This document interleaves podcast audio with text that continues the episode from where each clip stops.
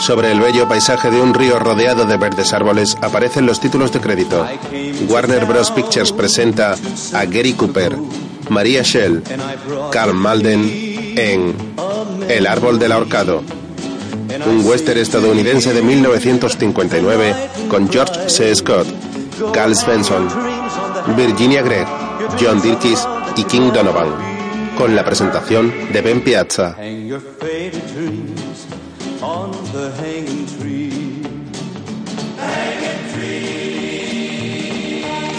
Un hombre de unos 60 años, vestido con chaqueta negra, camisa blanca y sombrero, cabalga a lomos de un caballo por la orilla del río.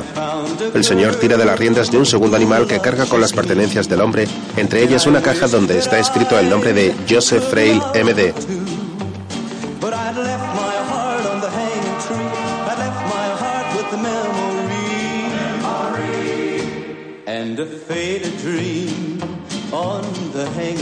Joseph mira a través de los árboles y divisa un camino por el que circula un grupo de personas con carruajes y caballos. El hombre se dirige hacia el sendero y se une a ellos.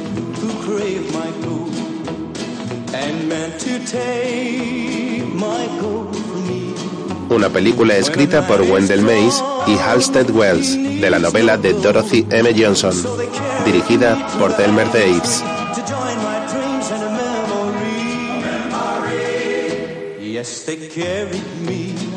Un numeroso grupo de hombres y mujeres caminan y cabalgan por los distintos senderos del frondoso bosque hasta desembocar en un mismo camino que todos siguen.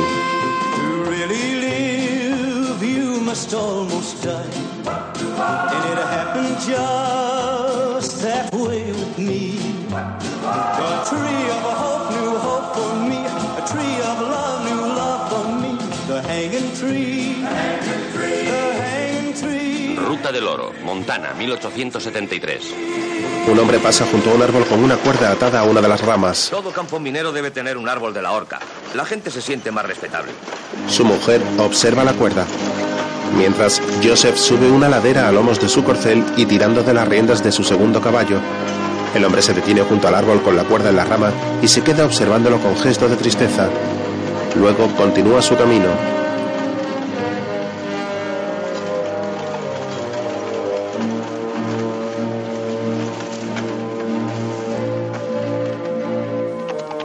Más tarde, Frail pasa junto a una acogedora cabaña de madera situada a lomos de una montaña. El hombre cabalga y se acerca hasta el acantilado, desde el que ve un precioso río y un pequeño pueblo al que va llegando toda la gente que cruzaba el bosque.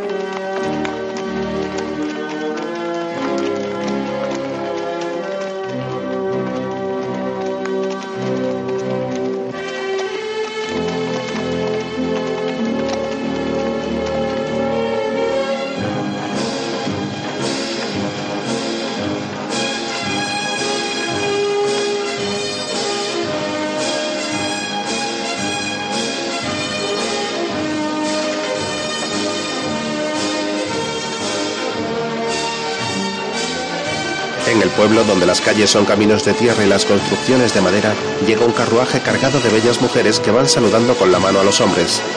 Joseph se detiene junto a la cabaña y ata a sus animales a un poste de madera. De la casa, donde hay un cartel de se vende, sale un hombre y Frail se dirige a él.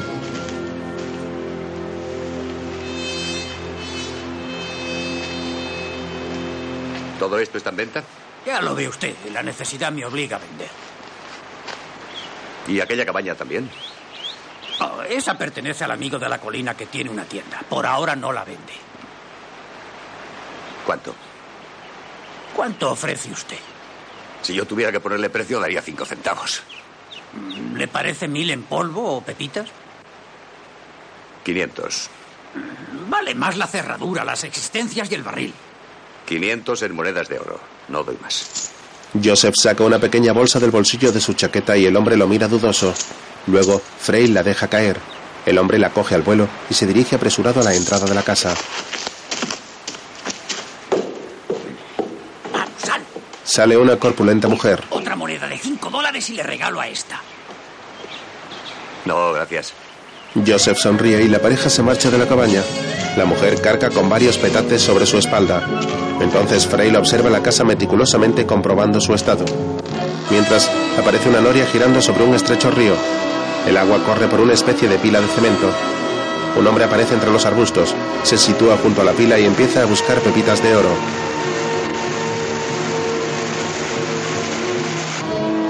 Mientras otro señor que lo observa coge su escopeta, apunta y dispara acercándose mucho al joven.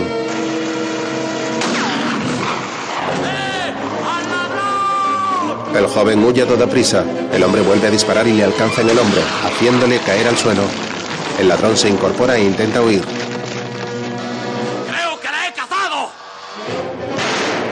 Todos los hombres que buscan oro en el río abandonan su labor y se ponen a buscar al ladrón que se esconde bajo un puente de madera. ¡Lo he conseguido verle! ¡Las manchas de sangre me ciegan! Un grupo de hombres pasa sobre el puente. El joven sale de su escondite y trata de huir sin ser visto. Joseph escucha el altercado y camina hacia el barranco mientras los hombres siguen buscando al ladrón. ¡Ladrón, sal de tu guarida! ¡Te voy a asar! Frail se asoma al acantilado y ve a los mineros correr por la orilla del río en busca de su presa.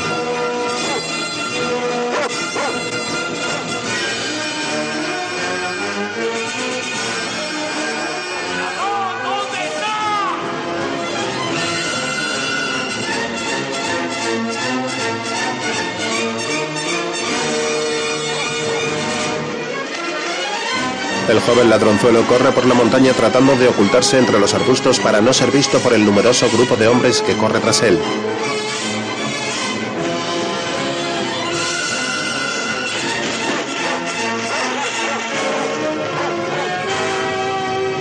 El hombre escala una empinada pared de la montaña mientras los mineros siguen buscándolo por la orilla del río.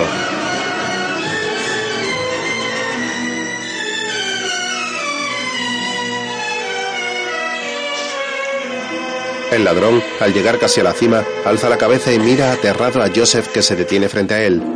El joven se aferra a dos rocas con las pocas fuerzas que le quedan y mira al caballero.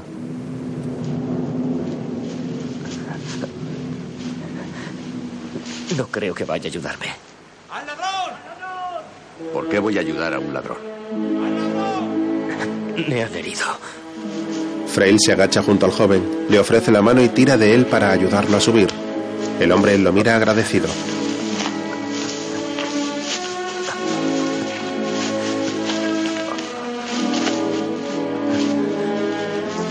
Más tarde el joven está en la cabaña de Joseph descansando tumbado sobre una cama.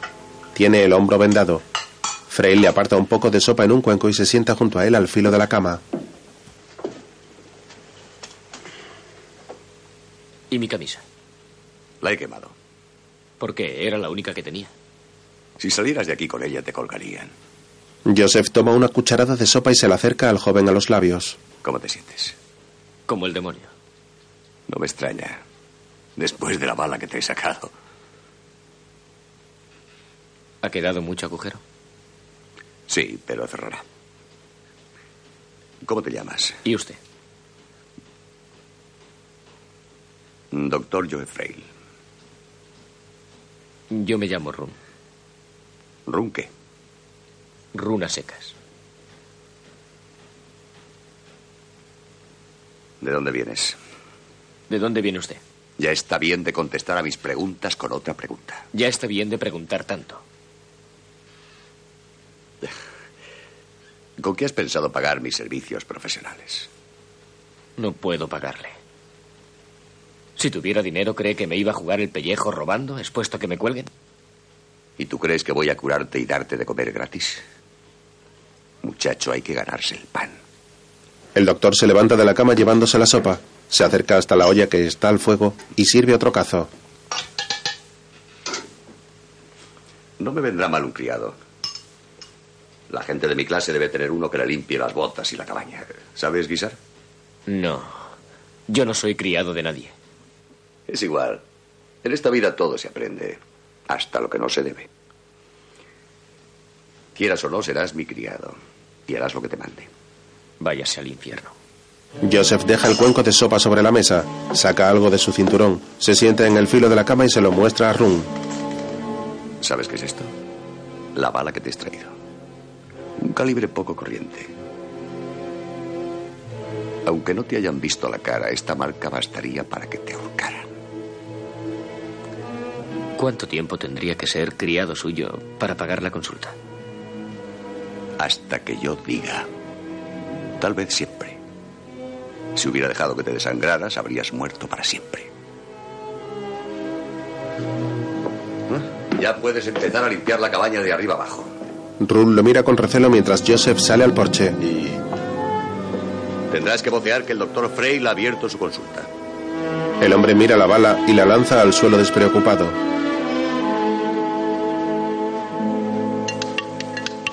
Al día siguiente, ¡Acudid al médico de la colina! Rum ve a un grupo de mujeres y se detiene frente a ellas. En la colina hay un médico. ¿Para qué queremos un médico? Qué gracioso. Y es simpático, ¿verdad? ¿Cuántos años tendrá? Rum sigue su camino por los terrenos próximos al río donde los hombres trabajan buscando oro. Hay un médico en el pueblo. Un médico en el pueblo. Amigos, ya tenéis médico. Arriba en la colina. Abierto a todas horas. Un hombre lo ve pasar y se queda pensativo. Luego se dirige a él. Eh, muchacho. ¿Cómo se llama ese médico? Frail. ¿Joe Frail? Sí. Dile que has visto a su amigo Tom Flots. Descuiden. Gracias. médico en el pueblo. Hay un médico en el pueblo. Visitadle en lo alto de la colina.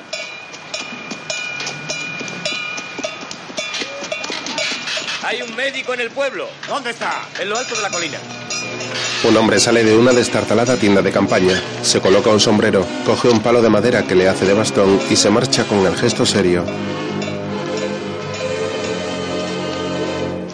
Más tarde, Run llega galopando a la cabaña de Joseph y ve a varias personas esperando en la puerta.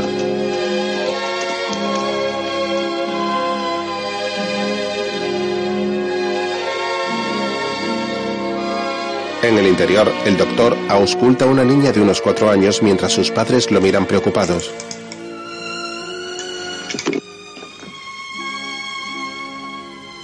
Run entra en la cabaña mientras Joseph palpa el cuello de la pequeña. Enséñame los dientes. Ah. Ah. Nada importante aparte de la desnutrición. ¿Qué es eso, doctor? Que no come lo que debe, ni lo suficiente. Aún no he tenido suerte en las excavaciones. Comemos lo que podemos. Ahí detrás hay una vaca que da una magnífica leche fresca. Llévatela y engorda esta cría hasta que reviente. Doctor, yo no puedo pagar una vaca. Solo te la presto. Pero No te pasa nada. gracias, doctor. ¿Cuánto le debemos, doctor? La niña le da un beso en la mejilla y sonríe. Ya estoy pagado. Estás pagado. Run lo mira extrañado. El doctor coloca a la pequeña de pie sobre la mesa y su madre la coge en brazos. Luego Joseph sale de la cabaña y ve a la gente que espera para ser atendida. El siguiente. Aparece el hombre del sombrero y el bastón. Oídme, hermanos. Si lleváis a los enfermos a ese médico carnicero, los matará. Sus instrumentos están llenos de pecado. Si estáis enfermos, acudid a mí. Pondré mis manos sobre vosotros y ellas os pondrán bien. No entréis en esa guarida. No sucumbáis a la magia negra de ese demonio. Hola, Group.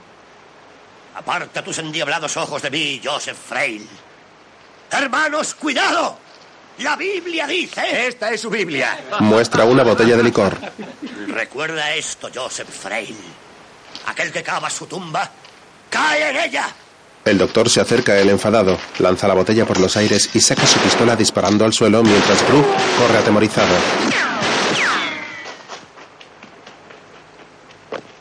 Luego camina hacia la cabaña mientras todo el grupo de personas lo observa sorprendido por la escena. A ver, el siguiente. Yo, doctor. Yo, ¿se acuerda de mí? Estaba en el del Gurs el año pasado. Vaya, Frenchy, ¿estás pachucho o buscas camorra? No, tengo un grano de pus en el culo y pensé, sac, ponerme en sus manos. Eso te costará una onza de polvo o 20 dólares en efectivo. ¿Podrás pagar? Hombre, si no queda más remedio. Pasa entonces. Frenchy entra en la cabaña tras él. Run lo sigue hacia el interior y cierra la puerta. El hombre mira al joven extrañado mientras este se sitúa junto al médico.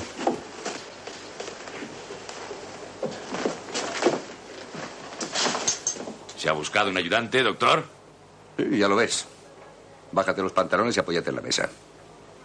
Ron, este es Frenchy Plant. No creas una palabra de lo que digan y, por supuesto, le des la espalda en la oscuridad. El doctor no se fía ni de su padre. A mí me lo va usted a decir. ¿Sabes qué me haría feliz? Sacar el revólver con la rapidez del doctor. Pon esto en la ¿Le llave. has visto disparar, chico? ¿Eh? Joseph se acerca al hombre con un algodón. ¡Doctor! Doctor, quiero que me cure, no que me asesine. Frail sigue trabajando. Si yo tuviera la destreza y la puntería del doctor, sería el tío más grande del territorio de Montana. ¡Doctor! La gente se metería en sus guaridas cuando yo apareciera. Sí, chico, no es a Frenchy, sino al doctor a quien tienes que vigilar. ¡Ah! ¡Ah! ¡Ah! ¡Ay, ¡Es usted un asesino! Cae la noche y aparece un local en el que varias mujeres se pasean entre los caballeros. No toques más, nadie te hace caso. Hay un grupo de hombres jugando en torno a una mesa. Frenchy y Run los observan.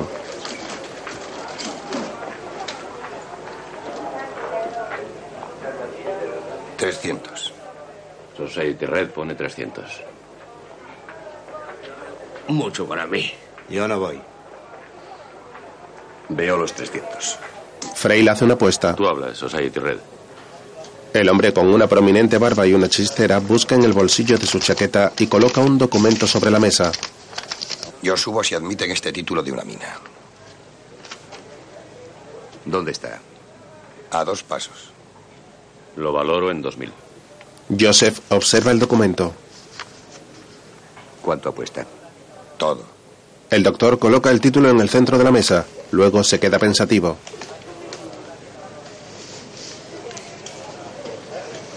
Tómese el tiempo que quiera. Frail lo mira y luego observa sus cartas.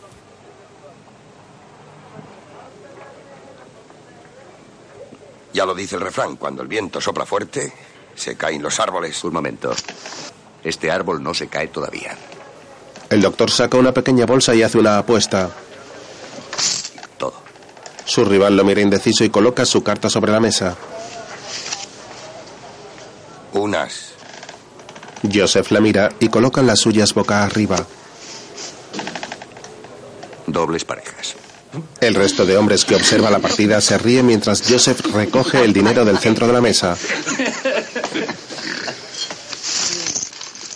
¿Qué va a hacer con tanto dinero, doctor? ¿Comprar un billete de vuelta a Illinois y quemar otra casa? Frail se levanta, le da un puñetazo y lo tumba en el suelo. Saca su revólver y le apunta. No pienso enfrentarme a usted, doctor Frey. Joseph guarda la pistola y se dirige a Run. Recoge el dinero, Ron. El joven obedece y guarda el dinero en su sombrero mientras el doctor abandona el local. Luego Frenchy se levanta y se dirige al rival de Joseph que aún sigue en el suelo. Le da la mano y lo ayuda a incorporarse mientras Run se marcha. ¿Qué significa eso de quemar otra casa?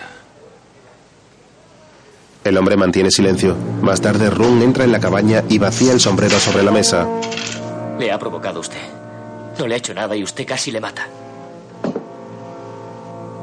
Desencilla el caballo y llévalo al establo. Solo le ha dicho que si pensaba quemar otra casa. ¿Sería capaz de matar a un hombre por eso? ¿Eh? Run. Hoy se inicia un nuevo régimen de vida. Arriba a las cuatro y media. Trabajo en la mina hasta las ocho y media. Y vuelta a la casa para atender a los pacientes. ¿Alguna duda? Run lo mira con desprecio. ¿Hay preguntas sobre mi vida o modo de vivir? No. Bien. Desencilla el caballo. Run sale de la cabaña mientras Joseph da un trago a un vaso de licor. Ese fanático curandero tiene razón. Si usted no es el demonio, por lo menos lo lleva a cuestas. El joven cierra la puerta mientras Frail se enciende un puro.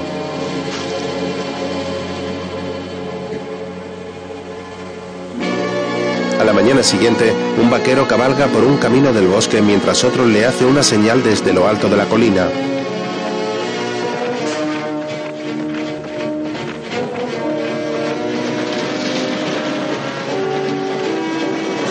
El vaquero se encuentra con un carruaje tirado por cuatro caballos.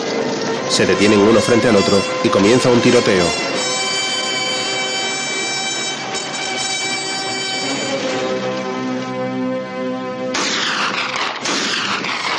Los caballos del carro se desbocan y empiezan a correr sin control.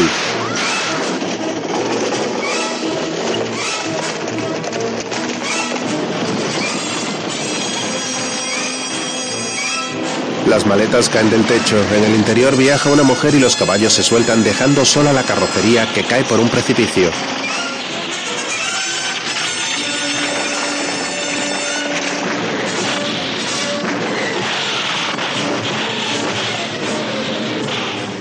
Más tarde varios hombres trabajan a orillas del río.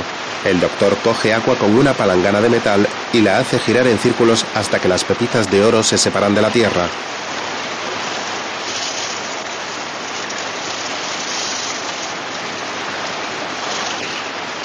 Un hombre que está junto a él coge varias pepitas y se dirige al médico. 15.000, ¿lo toma o lo deja? Lo tomo. ¡Eh, doctor! ¡Doctor! Dos hombres se acercan corriendo a él. Tiene trabajo. Le necesita. El cochero de la diligencia. Entró tambaleándose. Lleva tres días tratando de llegar aquí. ¿Y los pasajeros? El coche fue asaltado y los pasajeros asesinados. Todos menos una señora. Que se ha perdido. El cochero dice que era preciosa. Señor Flons, conoce bien estas montañas. Póngase al frente de una patrulla de civiles y búsquela. Sí, de acuerdo. Usted con otra patrulla vigile los caminos. ¡Hey! ¿No viene, doctor? No, me quedo. Aparte del cochero, me esperan otros pacientes. ¿Te vienes con nosotros, chico? ¿Eh? Se dirige a Run. No tengo caballo.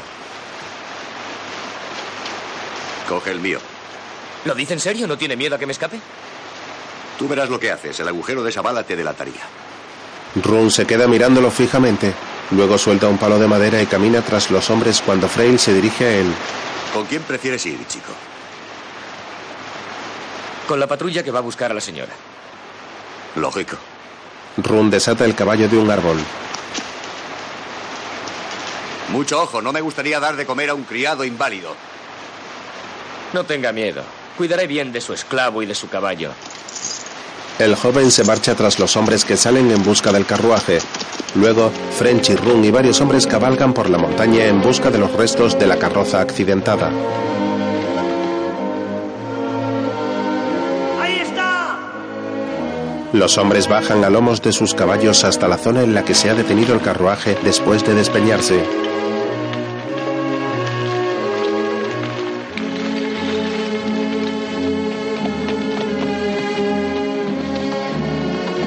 El carro está tumbado sobre uno de los laterales y Frenchy se sube en él para abrir la puerta. En ese momento, Flon se acerca a él y sube también al carruaje. No está. Frenchy entra en la cabina. Aquí hay algo. Saca un bolso y se lo entrega a Flons. Este lo abre y observan lo que hay en su interior. Sí, esto es de ella. Se llama Elizabeth Mahler, de Suiza. Esto es para su padre. Por desgracia no lo podrá leer. Solo Dios sabe dónde se habrá metido esa mujer. Nos separaremos y nos reuniremos al atardecer en el campamento de Stamp Meadow. Esa mujer está expuesta al sol y a las noches frías. Si la encontráis sin vida, disparad dos veces. Si está viva, tres. Más tarde los hombres se separan y buscan a la mujer por todo el bosque.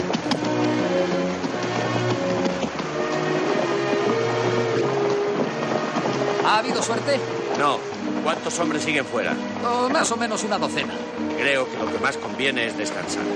Cae la noche y Run se dirige a Flons, que está sentado frente a una hoguera. En esta cochina tierra te asas de día y te hielas de noche.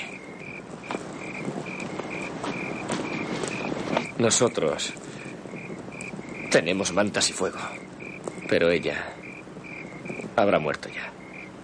Estás sangrando, muchacho. Me herí con un espino. ¿Llevas mucho con el doctor? No mucho. ¿Quieres un poco? Gracias. El hombre le ofrece tabaco de mascar y este lo acepta. Conozco al doctor hace más de cinco años, desde la huelga de Bannock. De vez en cuando hemos hecho negocios juntos. Él podía haberse hecho rico un montón de veces, pero no es capaz de separarse de su maletín de médico. Parece que lleva su alma en él. Eso es bueno, suponiendo que la tenga. En cierta ocasión pregunté al doctor por qué se había cambiado de nombre. Me contestó que eso era un asunto exclusivamente suyo. ¿Sabías tú que no se llama Frail? Ni idea. Es un tipo muy raro. Sí. Y está deseando que alguien le mate. La otra noche golpeó a un hombre porque le preguntó si estaba dispuesto a quemar otra casa. Lo extraño es que no le matara. ¿Por qué iba a matarle? Cuentan cierta historia sobre el doctor. O más bien sobre un hombre llamado Temple que era médico. Vivía en un poblado donde el Ohio desemboca en el Mississippi. Por lo visto tenía una hermosa casa desde donde se divisaba la confluencia de las aguas. Lo cierto es que una noche pasó algo en la casa. Dicen que murió un hombre y una mujer. Y que el médico prendió fuego a la casa y las llamas la calcinaron. Aún se ven las chimeneas quemadas entre los sauces que se alzan a orillas de los ríos. Run se queda pensativo. A la mañana siguiente, la búsqueda continúa. Un grupo de hombres cabalga entre los árboles mirando atento a su alrededor.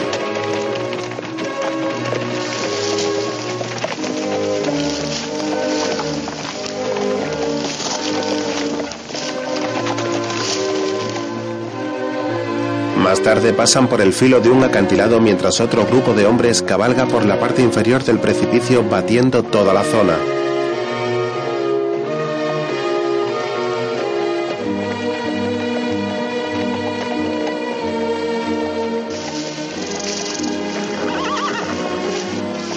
Flons, Frenchy y Run cabalgan lentamente mirando muy atentos a su alrededor. Run se dirige a Frenchy. ¿Has visto algo? Una serpiente. El caso es que no lo parece. ¿Te gusta matar serpientes? El hombre baja del caballo. A mí sí. Saca su revólver y camina entre los arbustos buscando al animal. En ese momento se encuentra con una mujer rubia tumbada tras unas rocas. La señora está inconsciente y Frenchy la mira sorprendido. Guarda su arma y se acerca a ella con cuidado. señora. Escuche, señora. Tengo. Tengo agua, tengo agua. El hombre se acerca a su caballo y coge una cantimplora con agua. Se dirige de nuevo a la mujer y se la coloca sobre los labios. Señora, beba. Agua. Ah, agua. No, no, no, no, no, no. No tan deprisa, señora. La mujer bebe algo de agua y se desmaya.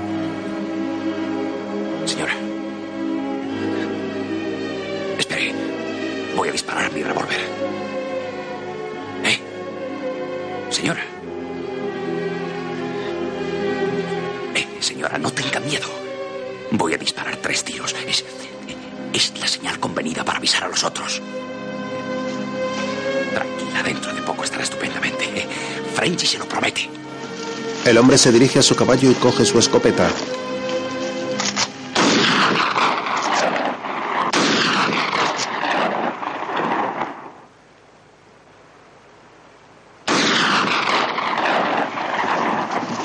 Frenchy se sitúa junto a la señora y espera a que el resto de hombres llegue a ellos. Ven. ¿Vive? Sí, pero está cocida. Y con una sed de muerte. Run se acerca para verla y en ese momento llega Flons y un hombre más. Acercaos, venid aquí. Acercaos. Mirad, mirad cómo se agarra la cantimplora. Y que no la suelta. Esta pobre está casi muerta. No está muy bien de cuello para arriba. Pero hacia abajo, ¿cómo está la señora? Los hombres miran a Frenchy muy serios. La he hecho un cumplido a mi manera. ¿Qué hay de malo en eso? Haremos una camilla. Y la llevaremos a la cabaña de Stan Meadow. Yo iré a avisar al doctor Freiley y proclamaré que el viejo Frenchy la encontró. Mira, mira, mira, mira, mira, mira. Frenchy se marcha y Run se acerca a la mujer mientras el resto de hombres la observa. El joven se dirige a Flons.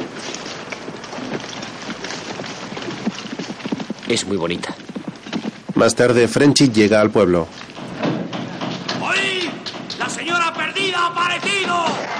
¡La he encontrado yo! ¡Yo, yo solo! ¡En el cañón! ¡Yo! ¡Y está viva! Luego llega a la cabaña del doctor y se baja a toda prisa del caballo. He encontrado a la señora. Acompáñeme a verla, eminente doctor. Esta mujer me necesita. Salga. El doctor sale de la casa dejando a una mujer tumbada sobre la cama. Llegan al porche y Frenchy se dirige a él. ¿Qué hace la pelirroja en su cama? Está agonizando. No quería morirse en el mismo sitio en que trabajaba. La señora está muy mal. La van a llevar a Stan Meadow. En cuanto pueda me acercaré.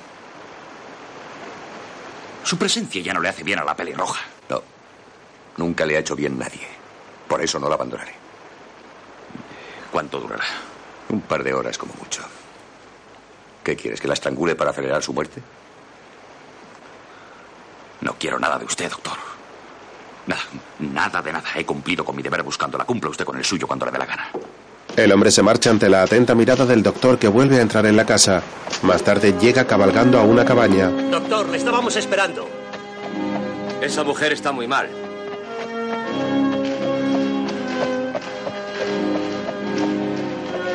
Nos hemos turnado para vigilarla. No se ha movido en toda la noche. Entran en la casa y Run está junto a la mujer. ¿Ha palmado la pelirroja? Me alegro de que esté aquí, doctor. ¿Esta casa es suya? Un anciano asiente y el médico se acerca hasta la cama en la que descansa la señora. ¿Quién le ha puesto grasa de carro? Yo. Bien. Buena idea. Acércame la luz. Run se incorpora y coge una lámpara que hay sobre la mesa. Si os podía haber ocurrido limpiar esto un poco. Joseph se vuelve hacia la mujer y la reconoce mientras Run le sostiene la lámpara.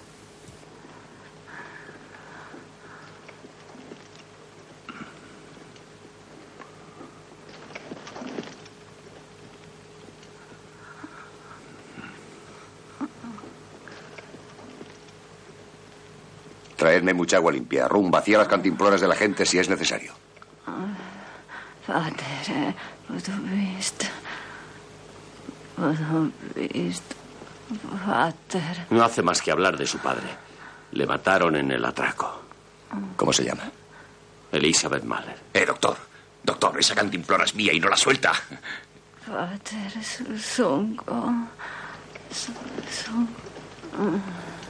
Frail se levanta con el gesto preocupado y se dirige a su amigo Flons. Sufre quemaduras de segundo grado por el sol y posible conmoción cerebral. Además de estar ciega. ¿No volverá a ver? Aún no sé la profundidad de la quemadura. Lo primero que hay que hacer es sacarla de esta pocilga. No es la idea que yo tengo de un hospital.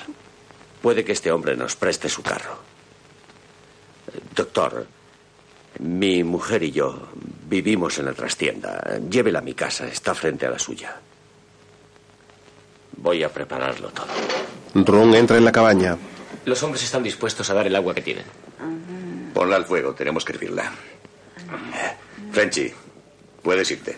El hombre se marcha mientras el joven se sienta junto al doctor. Doctor, sé que está usted muy ocupado para cuidarse de ella.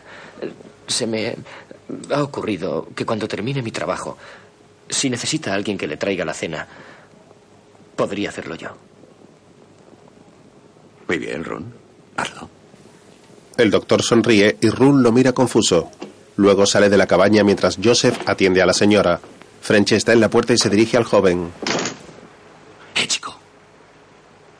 ¿Para qué quiere tanta agua? ¿Tiene que lavarla? ¿Todo el cuerpo? Los médicos no piensan en eso. Run se marcha dejando a Frenchy con cara de sorpresa. Más tarde un grupo de hombres camina por el bosque. ¡La señora perdida ha aparecido! ¡Ha aparecido la señora! El curandero camina junto a una multitud de personas que se acerca al carruaje que transporta a la mujer herida. Frail conduce el carro tirado por un caballo. Elizabeth va tapada con una manta y lleva el rostro cubierto con una tela blanca. Run cabalga tras el carruaje y Grubb se dirige a él. Dicen que es extranjera. Será de vida alegre. Calla, no lo ofendas. Es extranjera, está ciega y tiene graves quemaduras. Run continúa su camino.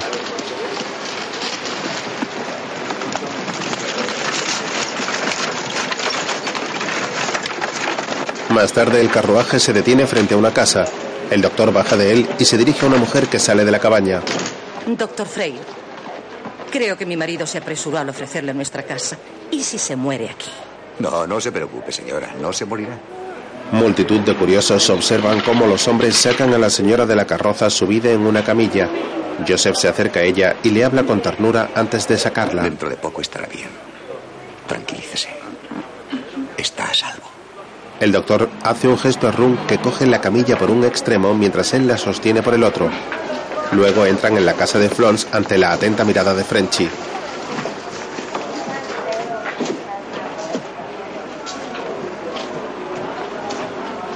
Edna mira a su marido con recelo.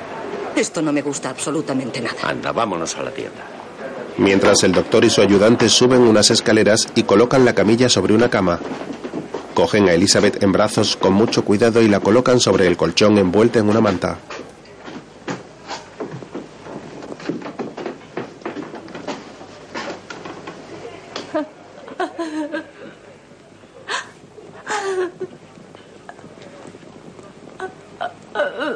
Cierra las contraventanas. Debe permanecer a oscuras. Frail se sienta al borde de la cama y quita la tela que cubre el rostro de la señora. Elizabeth. Elizabeth. ¿Puede oírme? La diligencia se desenganchó y los caballos siguieron huyendo. Pero ya está usted a salvo. Tengo que volver. Han herido a mi padre. Elizabeth, Le están matando. por favor, cálmese. Le están matando. Esa noche cae una tormenta mientras Run y Joseph están en casa de Flons. El joven está en la parte superior de la cabaña y se dirige al doctor. He encontrado más té. Echa un poco en el cazo. Rum baja las escaleras y se dirige al cazo que está en el fuego. Es la primera vez que voy a hacerte. Qué bobadas. El estupor o semi-inconsciencia puede ser producido por un fuerte golpe en la cabeza. Eso lo sé desde la primera vez que me caí de un caballo. Frail se levanta y camina hacia la cama de Elizabeth que tiene dos gasas cubriéndole los ojos. ¿Por qué no explicarán los libros lo que ocurre dentro? Ahí es donde está el daño. La lámpara. El joven coge la lámpara de la mesa y se acerca a ellos mientras Joseph le quita las gasas a Elizabeth.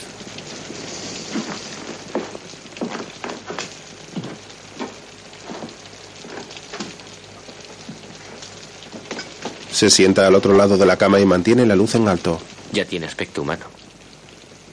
Lleva tres días sin soltar esa cantimplora. Si tú hubieras pasado lo que ella, tampoco la soltarías. Los hombres la observan atentamente y Elizabeth mueve la cabeza hacia un lado. Se despierta. Solo a medias. La otra mitad está en otro mundo. Elizabeth permanece con los ojos cerrados, el rostro pálido y los labios agrietados. Joseph la mira con preocupación y la mujer levanta la mano para que el doctor se la coja.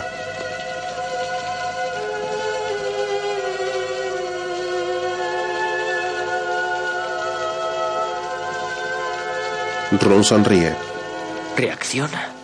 El doctor lo mira satisfecho.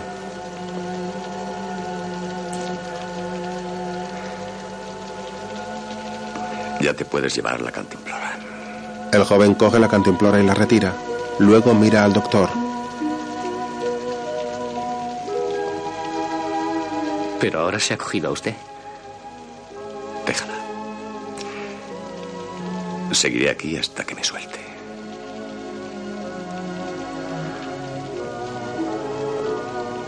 Vete a la cama. Ron se levanta y se marcha dejando a Joseph sentado sobre la cama y con la mano cogida a Elizabeth.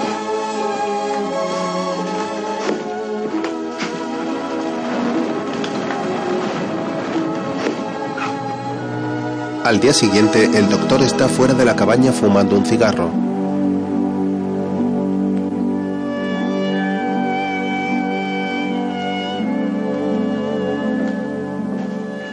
Luego vuelve a entrar y se dirige a la cama de Elizabeth, que hace un sutil movimiento con la cabeza, aún con los ojos vendados. Frail se sienta junto a ella y la mujer le ofrece la mano. El doctor se la toma y la observa con cariño.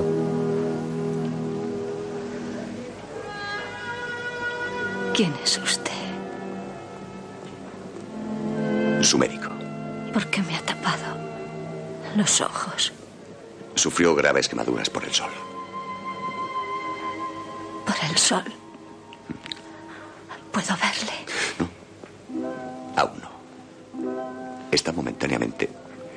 No se alarme. Digo momentáneamente ciega.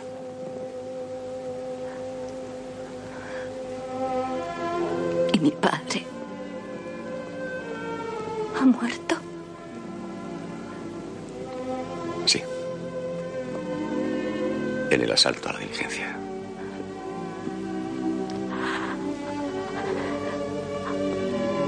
Y pensar que él temía por mí.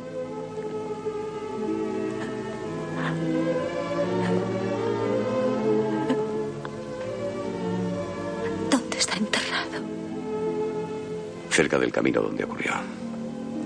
Ahora voy a acercarme a traerle algo de comer. No tenga usted miedo de quedarse sola. Mi cabaña está a unos pasos de aquí. Doctor, ¿hay alguna enfermera? ¿Una mujer? No.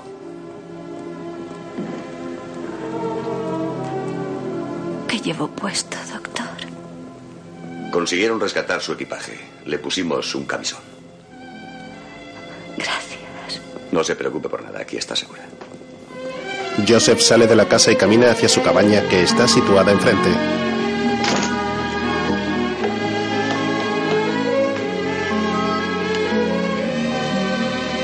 Run sale al porche y espera mientras el doctor se acerca. Buenos días, Run. Iba a llamarle para desayunar. ¿Hay suficiente para tres? Desde luego. ¿Cree que se pondrá bien? Necesitará tranquilidad y protección contra los extraños. Anda, cuelga el cencerro en el porche para que pueda llamarnos. Run coge el cencerro sonriendo y camina hacia la cabaña donde descansa Elizabeth. Más tarde, un numeroso grupo de hombres transporta una estructura de madera. Es la fachada de un edificio que apoyan en el suelo, la levantan y la unen a una gran carpa.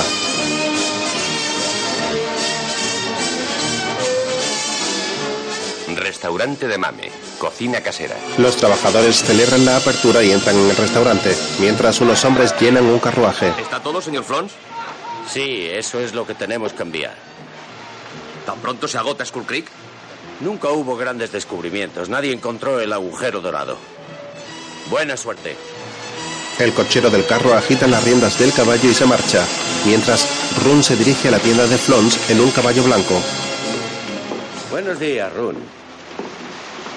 ¿De dónde has sacado ese caballo? Es del doctor. Me lo ha prestado para venir. Vengo a preguntarle si ha recibido ya los huevos.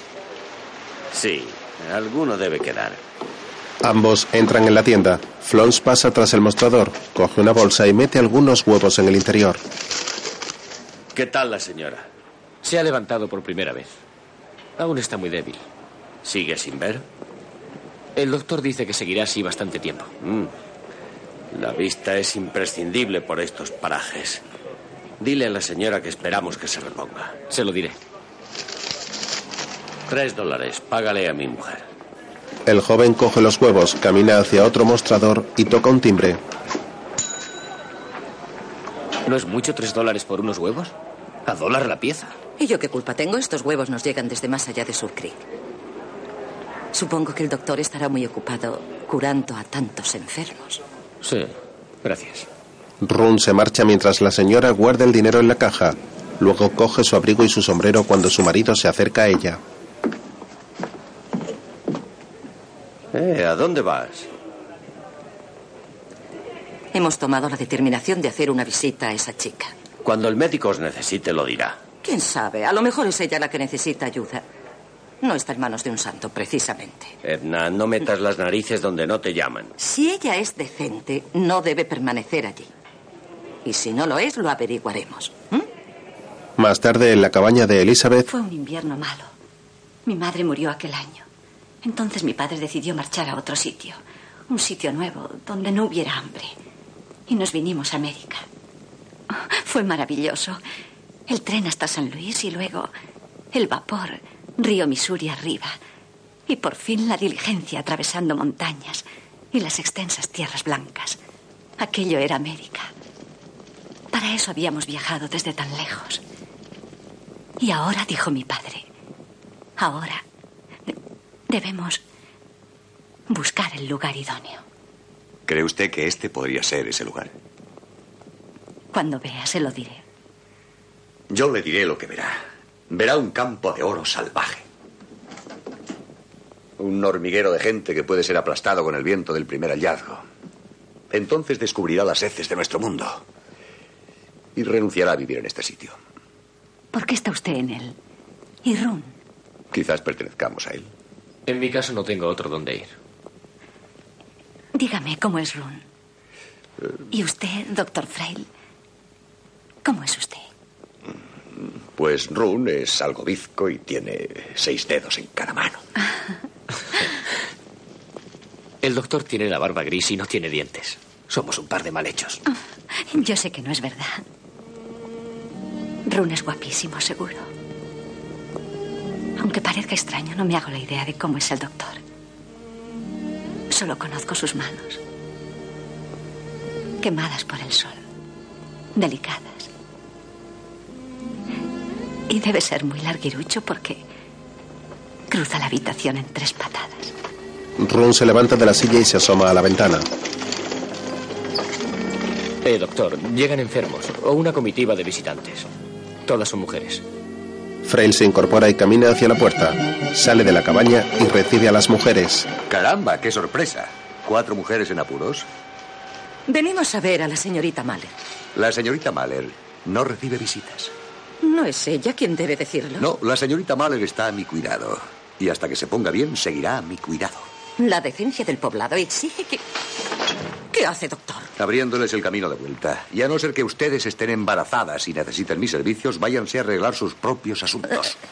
Joseph da un golpe al caballo en el trasero y este se pone en marcha.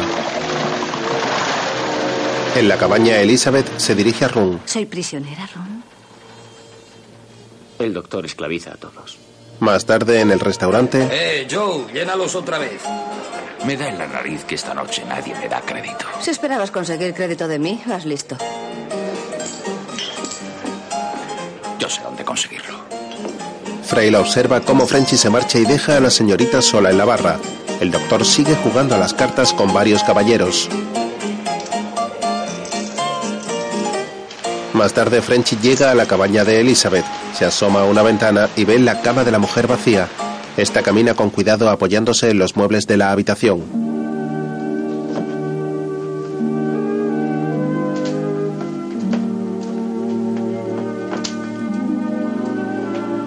Llega a la mesa y toca una lámpara de aceite.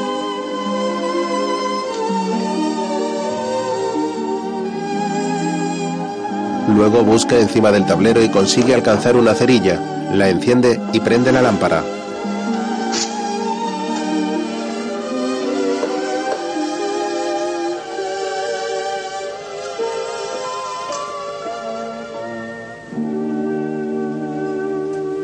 Elizabeth nota el calor de la llama de la cerilla hasta que la consigue apagar de un soplido. Luego coloca la parte superior de la lámpara con sumo cuidado. Frenchy observa la escena desde la ventana. Después camina hacia la entrada, mira a ambos lados para comprobar que nadie le ve y sube las escaleras hasta el porche.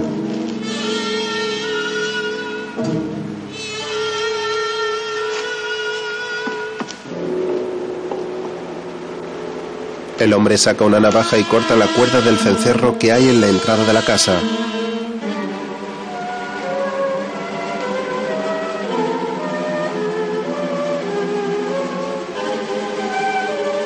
Elizabeth escucha un ruido y camina hacia la puerta. ¿Run? ¿Hay alguien ahí? Soy el viejo Frenchy que viene a presentar sus respetos. Sí. Precisamente fui yo quien la encontró medio muerta. Y ahora vengo a que me devuelva mi cantimplora. Elizabeth abre la puerta. Perdón, no estoy vestida para recibir visitas. Por favor, dese la vuelta mientras... Sí, sí, claro, naturalmente. Ya está. Frenchy cierra la puerta mientras la señora camina a tientas por la casa. ¿Dónde va? Por poco se cae. El hombre la agarra por la cintura. Es la segunda vez que la salvo. Sí. Ah, no tiene importancia. De no haberlo hecho yo habría sido otro cualquiera. Pero a lo mejor llegaba demasiado tarde. Si hubiera alguna forma de agradecérselo, lo haría. Siempre la hay. Y ya ve qué casualidad. Ahora mismo venía a pedirle ayuda, si no es mucha molestia. En absoluto. ¿Qué puedo hacer? Venga, siéntese. Ah, sí. Se trata de lo siguiente. Hace tiempo le tengo echada la vista encima un terreno del que podemos sacar un poco de color si se lava lo suficiente. ¿Color? ¿Se está refiriendo al oro? ¿Oro? Señorita, estoy hablando de una cantidad de oro jamás soñada en Skull Creek. ¿Le gustaría ser rica? Eso a nadie le viene mal. Quien dé crédito al viejo Frenchy tendrá mucha, mucha suerte. ¿Crédito? Hablando claro, necesita dinero. Es más lista que el hambre. Me parece que se equivoca. Mi padre llevaba nuestro dinero. Se lo hubiera prestado con mucho gusto, pero no tengo nada. Ah, no importa. No se ha perdido el viaje puesto que la he visitado. El hombre la mira fijamente. Elizabeth está sentada sobre la cama y Frenchy se acerca a ella agarrándole la cara. ¿Podría hacerme otro pequeño favor? ¿Qué favor? Frail está de pie junto a la puerta. Frenchy se gira y lo mira asustado. El señor Plant viene por su cantimplora. Sí. Sí. Ya la tiene. Plant coge la cantimplora y Joseph le abre la puerta. Bueno, ya me marcho. Buenas noches, señor Plant. Frenchy se marcha y el doctor cierra la puerta contrariado. Tira de la cuerda del cencerro que ha cortado Plant y se acerca a la cama donde la mujer se pone cómoda y se cubre con la manta. ¿Está usted bien, Elizabeth? Sí. Si no necesita nada más, voy a resolver ciertos asuntos. Frail sale de la cabaña y Elizabeth se queda en la cama con gesto de preocupación. El doctor se monta en su caballo y se dirige hacia su casa. ¡Ron! ¡Ron! El cencerro, lo han cortado. En lo sucesivo dormirás al pie de su puerta. Run coge la cuerda para el cencerro y corre hasta la cabaña de Elizabeth mientras Joseph se aleja montado en su caballo. Mientras Frenchy camina apresurado entre los árboles y llega al pueblo donde lanza su cantimplora tras unos troncos de madera. El hombre mira hacia atrás, ve a Frail montado en su caballo y entra en el restaurante. Se dirige hacia la barra, llama al camarero y le entrega su cinturón con la pistola. Yo. ¿Qué? Esconde esto por ahí. El camarero lo coge y lo guarda. Después Frenchy se apoya sobre la barra y mira preocupado hacia la puerta por donde ve entrar al doctor. Los hombres se miran fijamente y se hace el silencio en el bar.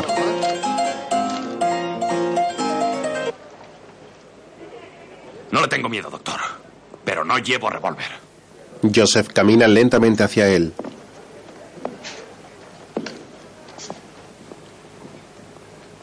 Todos sois testigos de que no voy armado.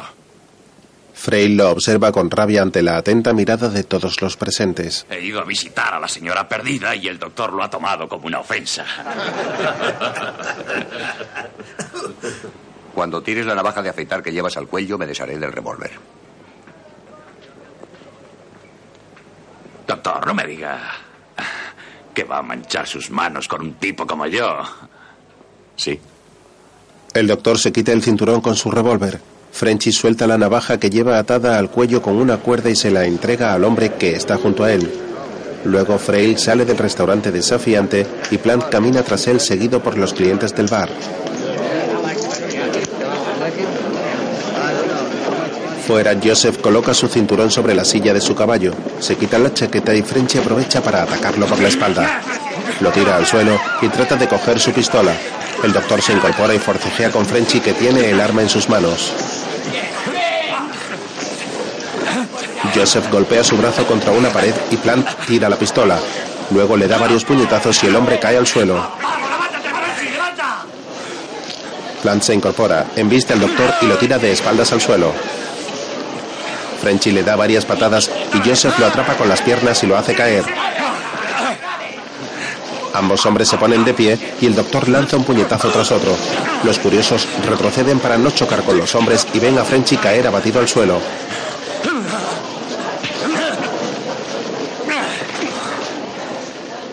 Frail se detiene junto a él. Si vuelvo a encontrarte otra vez en la colina, Lleve revólver o no lo lleves, me dará igual. Te mataré. Joseph coge su arma del suelo, camina hacia su caballo, se monta en él y se marcha ante la atenta mirada de expectación de todos los allí presentes.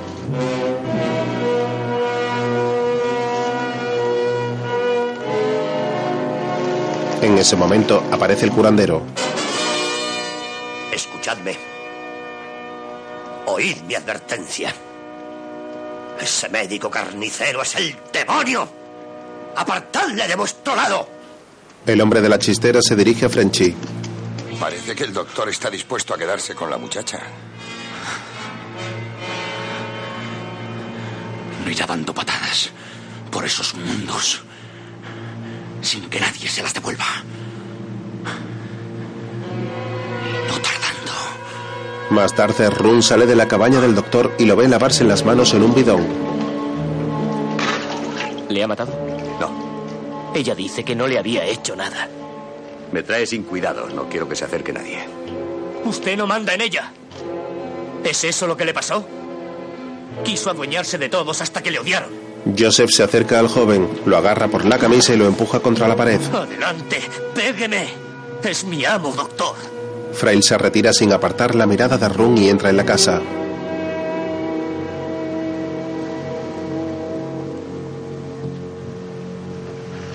Al día siguiente, en la cabaña de Elizabeth, Run calienta agua y la coloca en la mesa donde el doctor prepara su material de trabajo. Las contraventanas. El joven cierra las contraventanas para que no entre claridad. Luego Frail se sienta junto a la cama de Elizabeth. Siéntese frente a mí. La mujer se apoya en las manos del doctor y se incorpora. Run se acerca a ellos y Frail se dirige a él. Enciende la lámpara. El joven obedece mientras Joseph le quita la venda de los ojos a Elizabeth.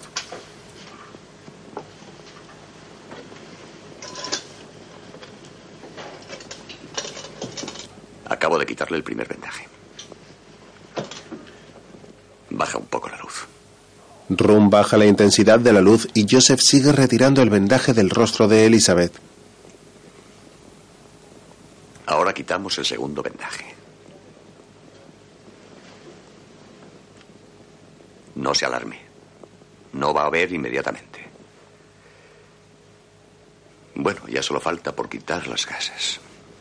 Las voy a remojar con agua fresca. Frail coloca un paño húmedo sobre los ojos de la mujer. Luego se dirige a Rum. Baja la luz lo que puedas. Ponla ahí detrás, a mi derecha.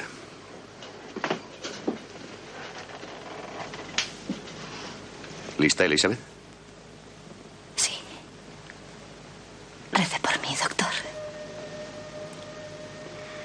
Levanta un poco, Ron.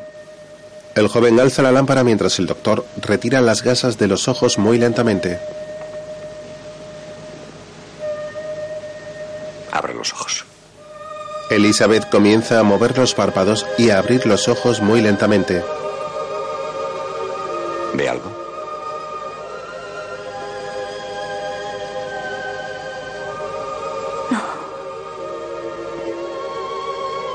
Muévete por la habitación, de derecha a izquierda. Run se mueve por la habitación y la luz ilumina el rostro de la bella mujer.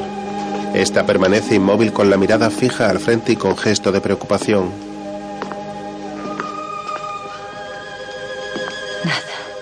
¿Está usted segura, Elizabeth? Sus ojos están siguiendo la lámpara. Dígame qué es lo que ve. Por favor, inténtelo.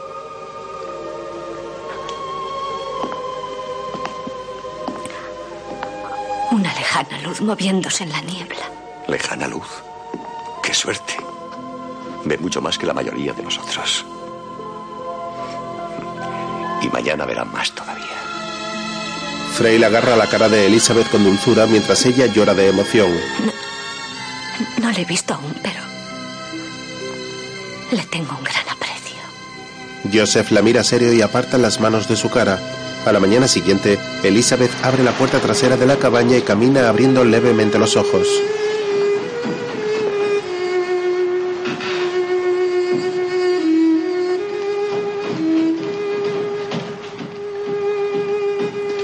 La mujer se asusta al escuchar el ruido de una diligencia que cabalga por el bosque. Elizabeth retrocede unos pasos y se choca con la pared de la cabaña.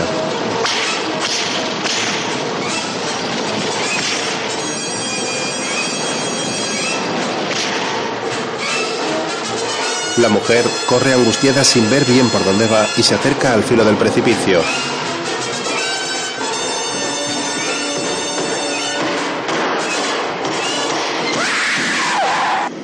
Elizabeth se tapa la cara angustiada mientras Joseph y Run escuchan su grito. La mujer corre hacia la cabaña y los hombres van tras ella. Run entra en la casa y ve a la señora tumbada sobre la cama llorando desconsolada.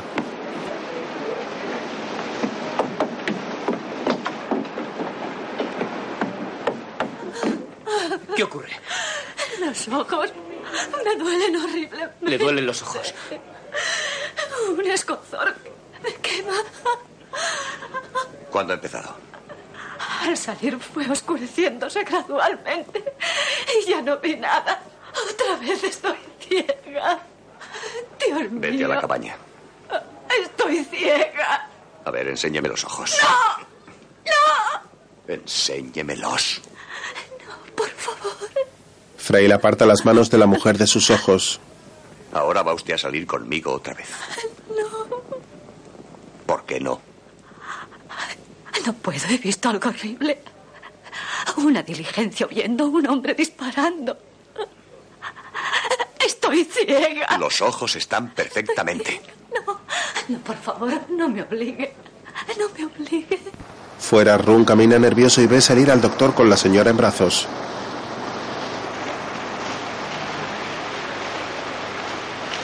Frail se detiene junto al acantilado desde el que se ve el pueblo y coloca a la mujer de pie en el suelo.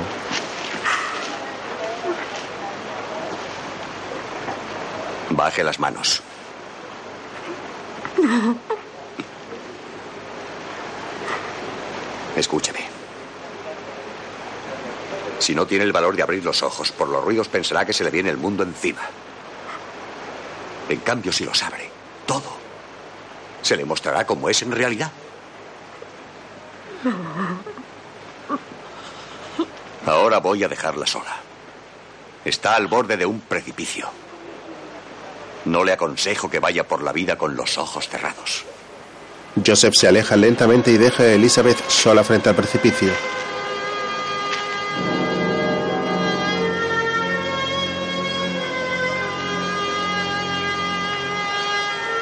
La mujer empieza a descubrir sus ojos poco a poco. Retrocede unos pasos y choca con el doctor que la agarra para que no se caiga.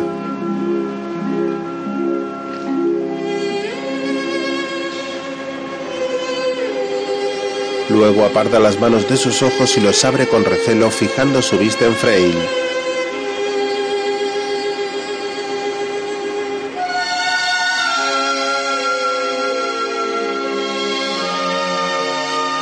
Elizabeth sonríe y se acerca al doctor, pero este se marcha apresurado.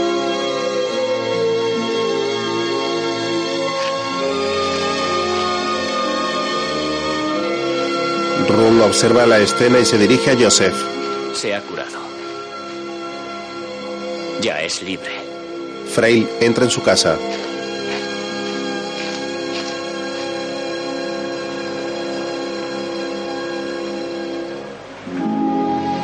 Otro día Elizabeth camina por el bosque y lleva un ramo de flores al lugar en el que enterraron a su padre.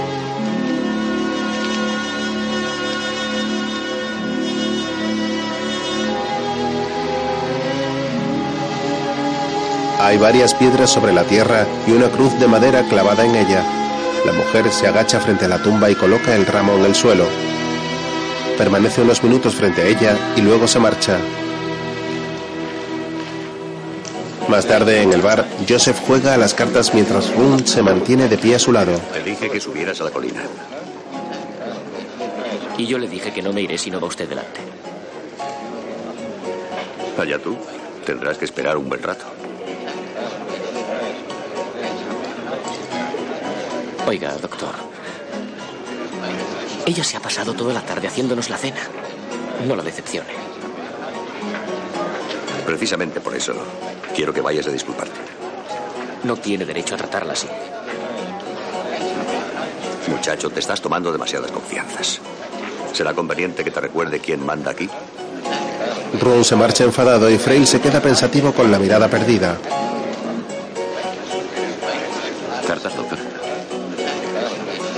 ¿Quiere cartas?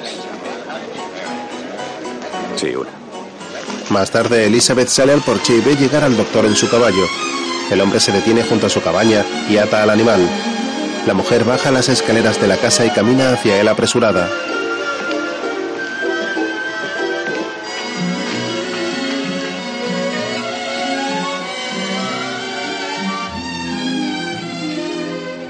Le estábamos esperando. Perdón, no pude venir antes. No tendrá miedo de mí porque me he curado.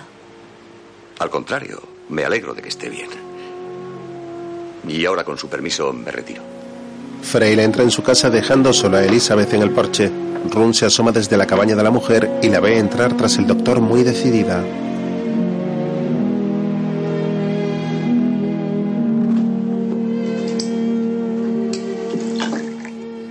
No ha debido entrar aquí. Ya lo sé. Elizabeth se acerca al doctor y lo mira fijamente a los ojos. La mujer lo toca tímidamente y ambos se funden en un cariñoso abrazo.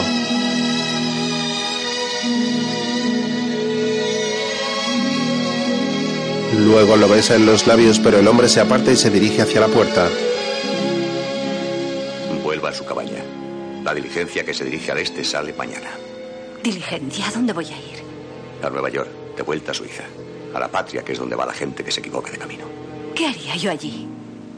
Tendrá algún pariente. En este lugar no hay nadie que la proteja. Ni es sitio para usted. No encontraría modo de ganarse la vida. ¿Por qué me hace esto? Porque se tiene que ir y porque yo quiero quedarme. ¿Por qué hace esto? No me eche. Prepare el equipaje. Mañana llevaré a la diligencia. No me iré. Y no me diga qué debo hacer o qué no. No tomaré esa diligencia mañana. Me he propuesto hacer aquí mi hogar. Y lo haré. Elizabeth se marcha con lágrimas en los ojos y Joseph camina tras ella. Dentro de seis semanas esto se habrá convertido en un poblado de fantasmas. Me quedo. Plantaré hierbas fantasmas y criaré ganado fantasma. Y aquí levantaré mi casa fantasma. Con dinero fantasma. Lo conseguiré también. ¿Cómo? No lo sé. Aunque solo sea para pagarle sus servicios médicos. La mujer se marcha enfadada ante la atenta mirada del doctor que la observa con el gesto triste. Run ha observado la escena y se dirige a Frey.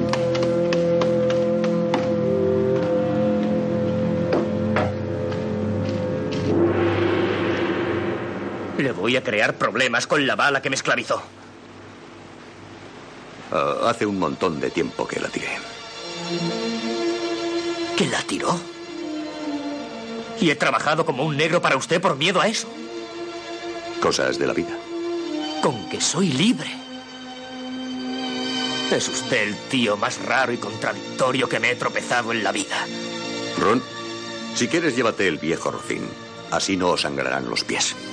Al día siguiente, Run y Elizabeth pasean por el pueblo montados en el caballo blanco. Buenos días, ¿cómo están? Me llamo Elizabeth Mahler. Muchas gracias. Eh, Run, ¿es la señora perdida? ¿Cómo está? Me llamo Elizabeth Mahler. Es un placer conocerla. Igualmente. Run sigue su camino y cabalga por el pueblo mientras todos los vecinos miran sorprendidos a la señora Mahler.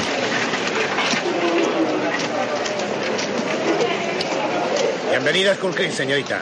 Muchas gracias. Eso de hablar con extraños no está bien visto. Son gente buena. Hablan conmigo y yo les correspondo. Buenos días. Permítame, señorita. No necesitamos ayuda. Es usted muy amable. Me llamo Elizabeth Mahler. Mucho gusto en conocerle. Entre rápido antes de que empiece el lío. Es un gran placer, señorita. El hombre de la chistera se quita el sombrero ante ella mientras Run la hace entrar en la tienda de Flons. Buenos días. ¿Es usted la señora Flon? La misma. Me gustaría hablar un momento con su marido. Aquí estoy, señora Mahler. Gracias, perdone. Elizabeth se dirige a la ventanilla donde está Tom. ¿Cómo está usted? Ron no hace más que decir que se portó muy bien cuando me encontraron. Qué alegría verla curada. Gracias. Ahora vengo a otra cosa. Quiero provisiones. ¿Y eso? Ron y yo hemos decidido buscar oro. Y ¿No resulta extraño que una señorita salga a excavar? No pienso dejarla sola. No me asusta el trabajo, por duro que sea. ¿Qué me daría usted por esto que le voy a enseñar? Es, es de mucho valor, una herencia de familia.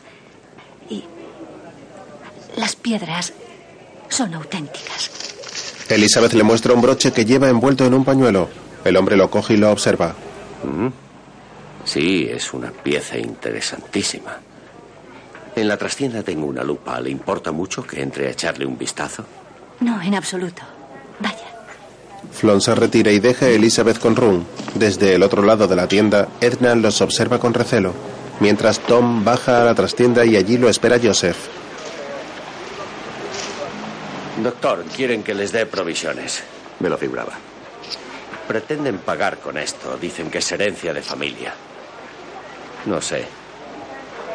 Para mí no vale ni 20 dólares. No te preocupes. Diles que vale lo que te pidan. Eh, allá usted, doctor, es el que paga. Frail se guarda el broche en la chaqueta y Flons vuelve a la tienda. Más tarde, Frenchy está buscando oro en el río ante la atenta mirada de Run y Elizabeth. El hombre ve unas pepitas en la palangana y se las muestra a la señora Mahler. El viejo Frenchy no mentía, ¿eh? Así que entrégame el dinero y desarrollaré el plan de trabajo. No, primero discutiremos el trato. Resulta algo embarazoso hablar de negocios con una señorita, sobre todo si es tan bonita como usted. Señor Plant, no se vaya usted por los árboles. Las ramas. De acuerdo. ¿Qué le parece el 20% del oro que saquemos? No habría nadie más generoso. Si quiero, puedo sacar el capital por el 5 o por el 10%. Pues hágalo. Los hombres la miran sorprendidos. Yo no acepto por el 20%. Queremos el 50%. Así que lo toma o lo tira. Lo deja. Eso, lo deja. 50%. 50%. ¿Por tratarse de usted? Acepto. ¿Chocamos la mano? No. Antes vamos a casa del señor Flons para que redacte el documento. Luego nos damos la mano. ¿Le parece? La mujer sonríe y se marcha ante la incredulidad de Plant. Luego ambos están ante el señor Flons que lee un documento. Y por tanto acuerdan que si cualquiera de los socios no cumpliera las condiciones de este documento. Más tarde, Frenchy conduce un carruaje en el que viaja con Run y Elizabeth. Montaré el lavadero allá arriba, en la catarata. Y lo desviaré por esos árboles hasta el arroyo. Yo cortaré maleza. Señorita de la suerte, póngase a la sombra y el viejo Frenchy descargará el carro. Señor Plant, yo haré mi parte del trabajo y usted tráteme como un hombre. Es mejor. Frenchy la agarra por la cintura para ayudarla a bajar del carro. Va a ser difícil tratarla como un hombre. Será más sencillo si busca algo para sus manos que no sea ponérmelas encima. Elizabeth se deshace de Plant y empieza a bajar cosas del carro. Es usted una mujer increíble. Y lo repito, increíble. Más tarde, la mujer se recoge el pelo en un moño y empieza a trabajar junto a Run y a Frenchy para montar el lavadero.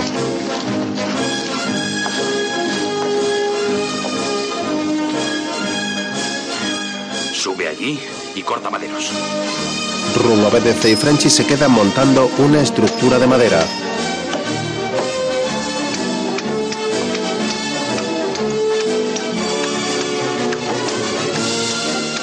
Luego el hombre carga con una pesada pieza sobre sus hombros y Elizabeth se acerca para ayudarlo.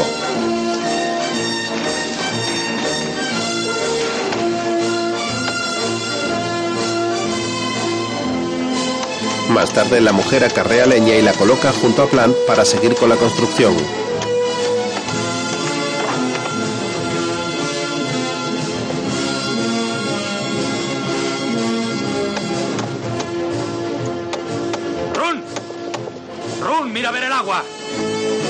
Arroja un carrillo de tierra en el interior de una construcción de madera, mientras Run activa el agua y Elizabeth se sitúa frente a la plataforma.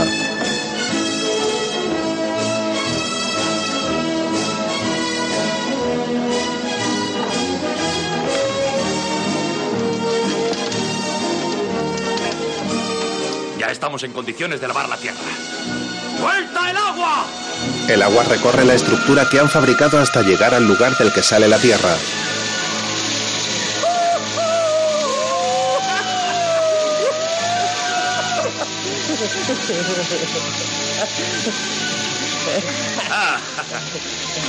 Ahora a excavar. A sacar el oro que se ha ocultado en esta montaña durante millones y trillones de años. Los tres juguetean con el agua que cae con gran fuerza. Mientras, en la tienda de Flons, Cinco metros de toalla. ¿Quién va a tener un niño? La mujer de Wonder Russell.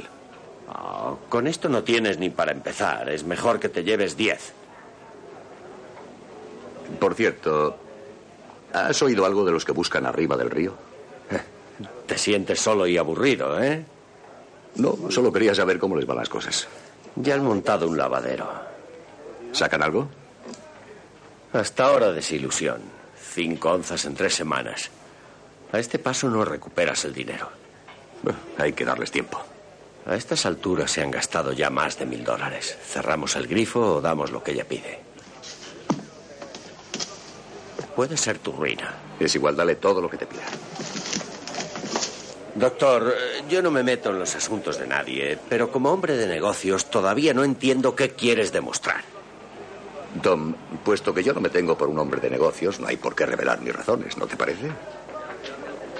Gracias por guardarme también el secreto. No se lo he dicho ni a mi mujer. Prometí a Wonder que le acompañaría. Que tío, tiene más miedo que su mujer. El hombre es un bicho raro, sí. Es curioso cómo se deja dominar por la mujer. Frail se marcha ante la mirada de incredulidad de Tom.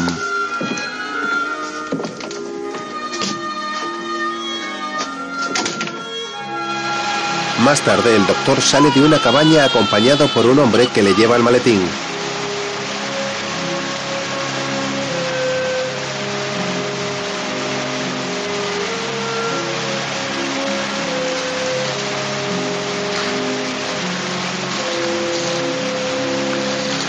Joseph se monta en su caballo y coge su maletín.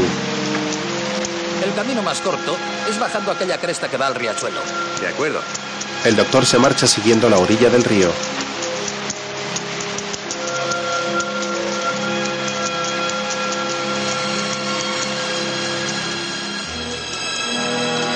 Mientras Frenchy sigue trabajando en el lavadero, el hombre descarga un carrillo de tierra sobre el cajón de madera y Elizabeth busca el oro cuando se mezcla con el agua. Mina de la Señora de la Suerte, propietarios Emale de Feplant y Ron. Cerca de un mes, matándonos a trabajar y sin resultado positivo. Nunca he tenido suerte. Siempre me he quedado fuera, como un tonto. Hay que tener paciencia. La paciencia se agota y a mí se me ha agotado. Frenchy se marcha enfadado y Elizabeth continúa trabajando. En ese momento aparece Joseph paseando sobre su caballo. El hombre observa la estructura y ve el agua caer a chorros por las canalizaciones. Después mira a Elizabeth que trabaja sin descanso en el lavadero.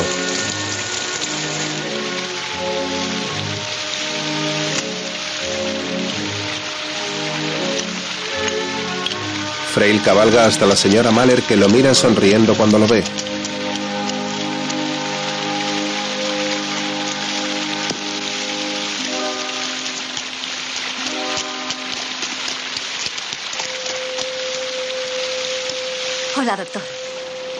Se ha decidido a venir a vernos.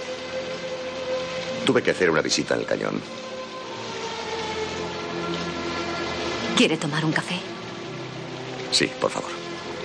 Elizabeth se acerca hasta una hoguera, coge un cazo y le sirve un café que se toma sin bajar del caballo. Gracias. ¿No dice siempre un doctor cómo está? Y enséñeme la lengua. Ya veo cómo se encuentra. ¿Y estoy bien? Déjeme ver las manos. Están sucias. El doctor le coge la mano y la observa. Yo también debería preguntarle. ¿Cómo está? La próxima vez que vaya al poblado, véame y le daré algo para las manos. Gracias, doctor. Frail lee el cartel. Señora de la suerte. ¿La ha tenido? Aún no, pero no hay que perder la esperanza. Rune estará contento. Los dos le echamos de menos. Frenchy sale de la mina cargando con otro carrillo de tierra. La arroja sobre la construcción de madera y ve al doctor hablando con Elizabeth. ¿Qué está haciendo? ¿Espiándonos? ¿Hay algo que no pueda ver? Joseph le da un sorbo al café y le entrega el vaso a la mujer. Mientras, Run sale de la mina con una pala en la mano.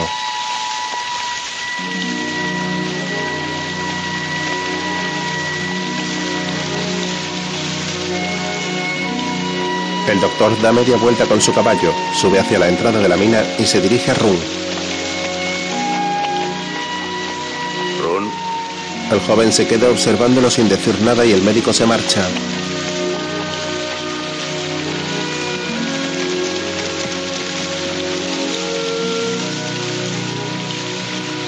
¡Run, ponte a trabajar!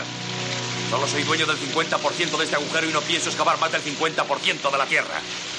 Run coge la pala y entra en la mina, mientras Frenchy se acerca al lavadero y coge un poco de tierra entre sus manos buscando algo de oro.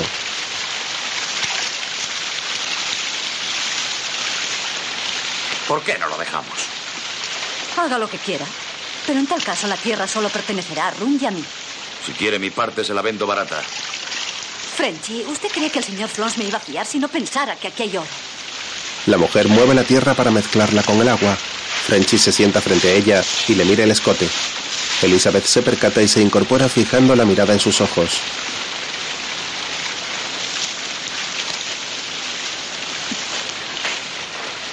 Mire usted a las mujeres siempre de esta manera.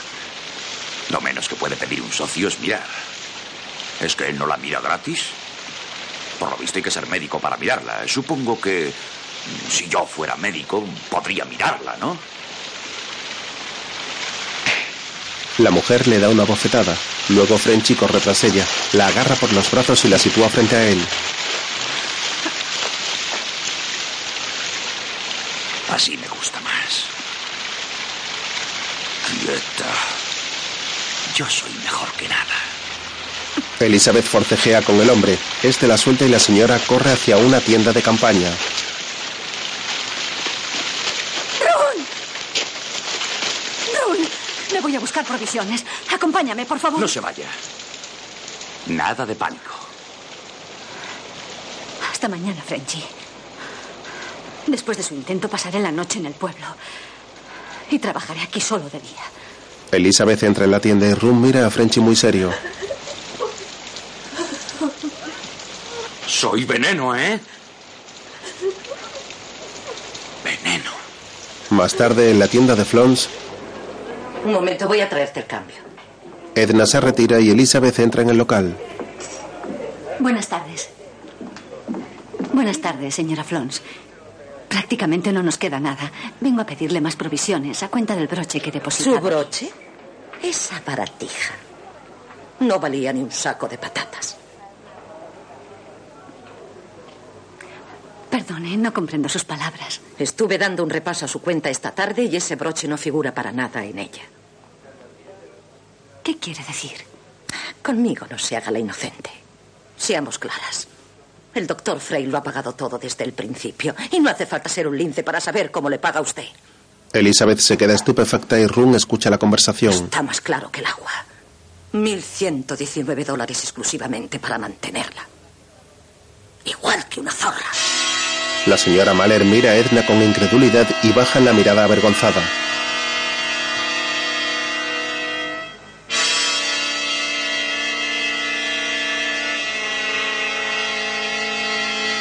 Luego se marcha de la tienda a toda prisa. Rum se acerca a la señora Flons enfadado. Embustera. Serpiente venenosa. Es usted peor que una limaña. El joven sale de la tienda furioso. Más tarde, Frail está en su cabaña y Elizabeth entra enfadada. Algún día y de alguna manera le devolveré hasta el último centavo. ¿Devolver qué? He estado en la tienda. La señora Flons dice que me está manteniendo. Se ha atrevido a llamarme zorra. Yo no quería llegar a ese extremo.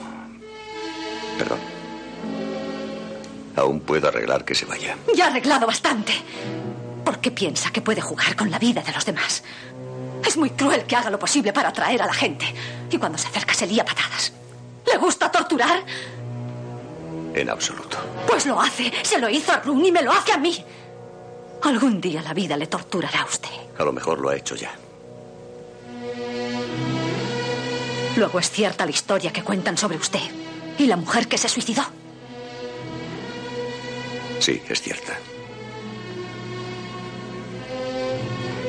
La mujer era mi esposa y el hombre mi hermano. No tengo derecho a olvidarlo. Elizabeth lo mira a los ojos con tristeza.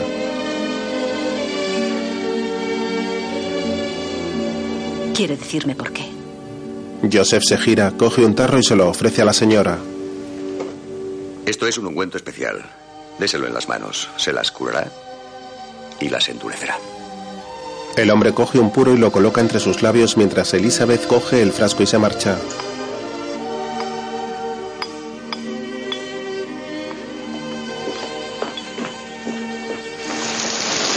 Otro día está en la tienda de campaña con Run refugiándose de la lluvia. Frenchy sale de su tienda y camina desesperado bajo el agua. Luego se dirige a Run y a Elizabeth furioso.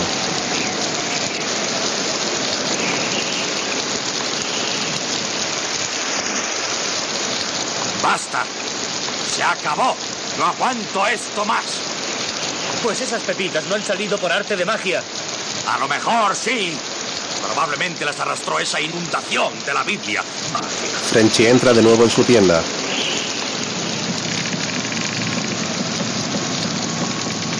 ¿Qué es eso? Todos prestan atención al ruido que escuchan y Run sale de la tienda preocupado. La tierra se mueve. ¡Cuidado, el árbol! Un árbol se precipita sobre la entrada de la mina y los tres huyen atemorizados.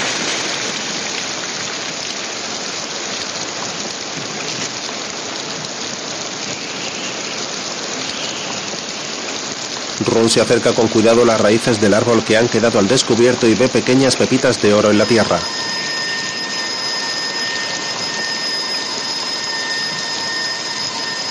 ¡Ron! ¡Estoy aquí! ¡Ron! Es oro. ¿Qué dices? ¡Oro!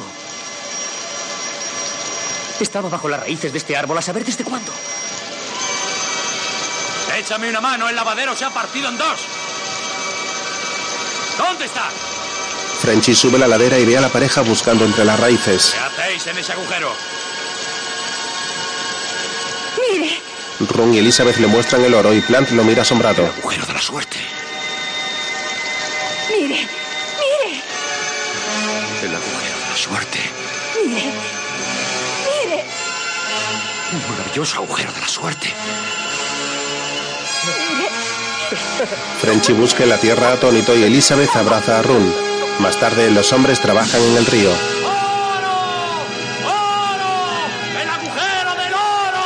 Los tres viajan en el carruaje hasta el pueblo.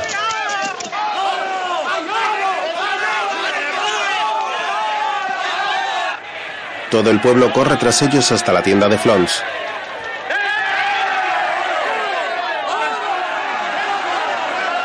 Muchachos, la señora de la suerte y yo hemos tenido suerte. Somos dueños del agujero más rico en toda la historia del territorio. Run descarga los sacos de oro en la tienda. ¡Mirad esto! ¡Mirad! Frenchy les muestra el oro.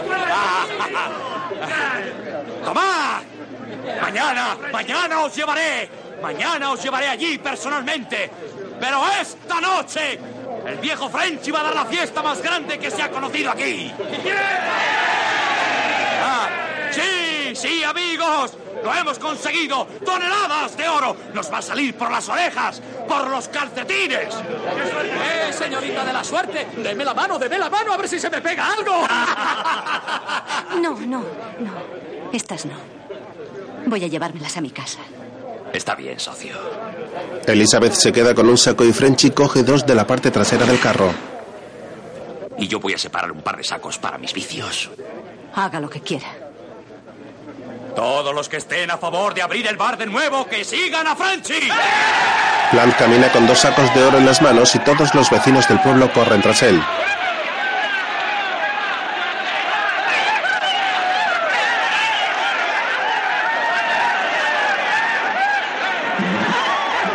La muchedumbre entra en el restaurante siguiendo a Frenchy donde unas mujeres reciben al hombre con alegría. Sí, amigos, Frenchy va a esto. ¡Que corra la bebida en Montana toda la noche! ¡Eh, no quiero vasos! ¡Quiero botellas! ¡Que corra la bebida! Los camareros cogen todas las botellas de las estanterías y se las entregan a los hombres. Plant se dirige a una de las chicas. Eh, muñeca, ¿te acuerdas del sábado pasado? ¿Eh? ¿Te acuerdas? El que no paga, no juega. Hay que ver lo que hace tener un poco de oro, ¿eh?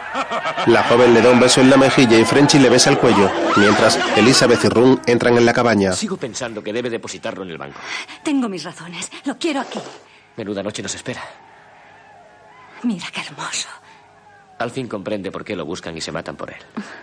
Sí, creo que sí. Nunca volveremos a ser pobres. No, nunca. Si estuviera el doctor, Lávate la cara y arréglate un poco. Tenemos que celebrarlo. Más tarde, en el pueblo, la multitud, borracha y eufórica, camina tras Frenchy que entra en el baño cargando con los dos sacos de oro.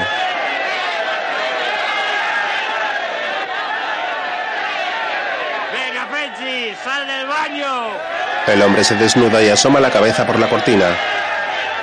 ¡Quemad esa ropa maloliente! ¡Quemadla, quemadla! ¡Haced una hoguera y vamos a celebrarlo! La multitud se retira y busca madera para hacer una hoguera.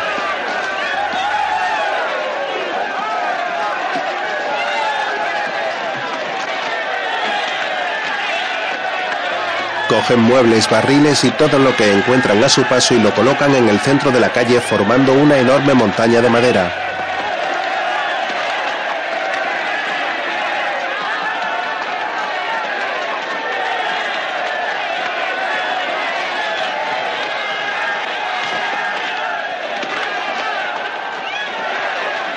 Mientras el hombre de la chistera se dirige a Frenchy que está en el barbero. Frenchy, sal a ver ese fuego.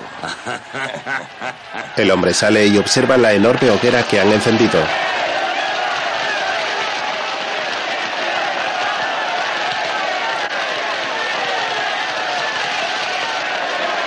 La gente corre eufórica alrededor del fuego mientras Plant se viste con un traje nuevo. ¿Está por ahí el doctor? Se derrumbó una mina en Dry Canyon. Se fue ayer. Se derrumbó, ¿eh? Oh. Y le gastaremos una broma sin importancia en casa de Run. Frenchy se marcha con el hombre y la multitud va tras ellos. Algunos hombres prenden fuego a las tiendas de campaña y se declara un incendio en el pueblo. ¡Cubos! ¡Traed cubos! ¡Traed cubos! ¡Vamos! ¡Todos por cubos! La muchedumbre llega a la colina donde están las casas de Elizabeth y el doctor y desde donde se aprecia el humo que ha formado el incendio.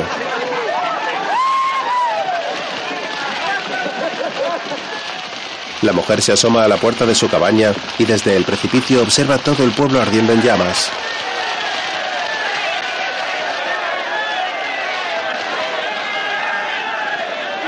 Luego Frenchy ve a tres hombres caminar hacia la cabaña del doctor.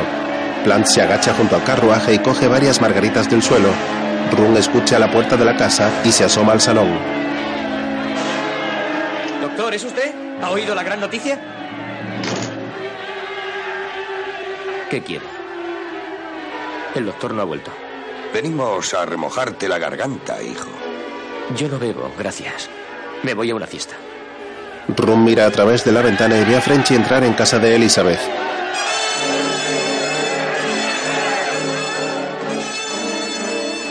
¿Qué ocurre? Pues que ya ha empezado la fiesta, hijo. El joven trata de escapar y los hombres lo retienen, mientras Frenchy entra en casa de Elizabeth. Flores para la señora. Muy bonitas. Le habrá gustado mucho que se las traiga con raíces. No. Por favor, váyase, Frenchy.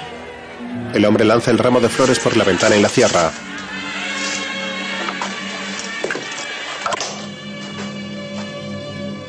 ¿Por qué?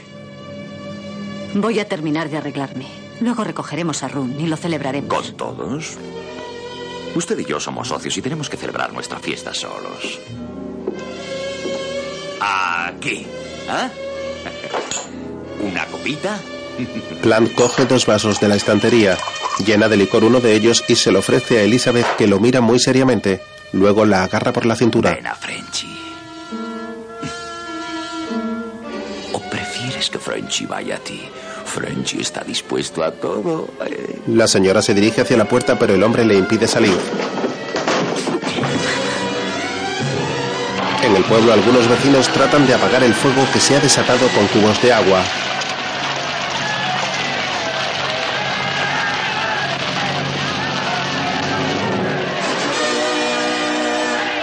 Mientras Group incendia el restaurante. ¡A la casa del carnicero! ¡Prendo antorcha y quemo la casa!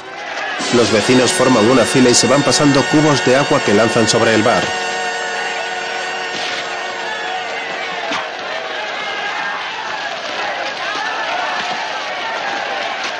En ese momento llega el doctor montado en su caballo, ve el desastre que se ha desencadenado en el pueblo y se acerca a Flons. ¿Y Elizabeth y Run? Arriba en la colina, el loco de Grub les está incitando a que prendan fuego a tu casa.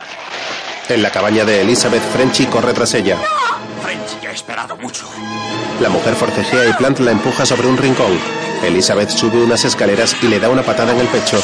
El hombre corre tras ella furioso, la coge por la cintura, la tumba sobre una cama y la golpea en la cara.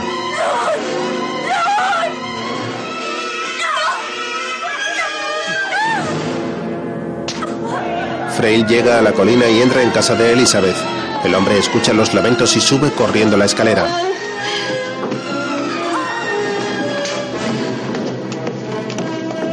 Luego coge a Frenchy por la cintura y lo lanza rodando por los escalones. Plant se incorpora, corre hacia la puerta y dispara contra Joseph. El doctor saca su arma, dispara y le alcanza en el vientre. Frenchy sale de la casa tambaleándose y Frail va tras él. El doctor vuelve a disparar contra Plant. Este cae al suelo y vuelve a levantarse intentando huir.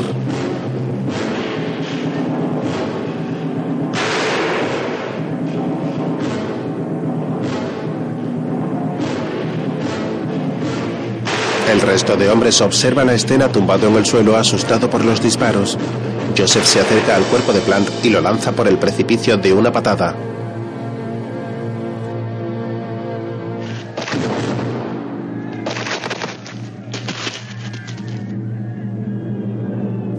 Este cae sobre una roca. Luego, Group se dirige al doctor con una antorcha en la mano. ¡Asesino!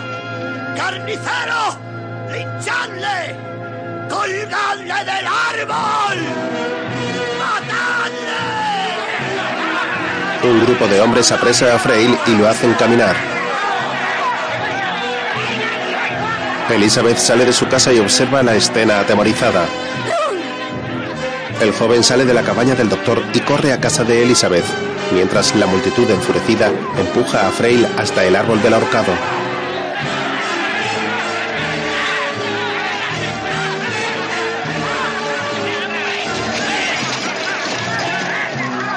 Un hombre coloca un carro bajo el árbol y otro lleva una cuerda. Group y varios caballeros más suben a la parte trasera del carro y obligan a Frail a subir.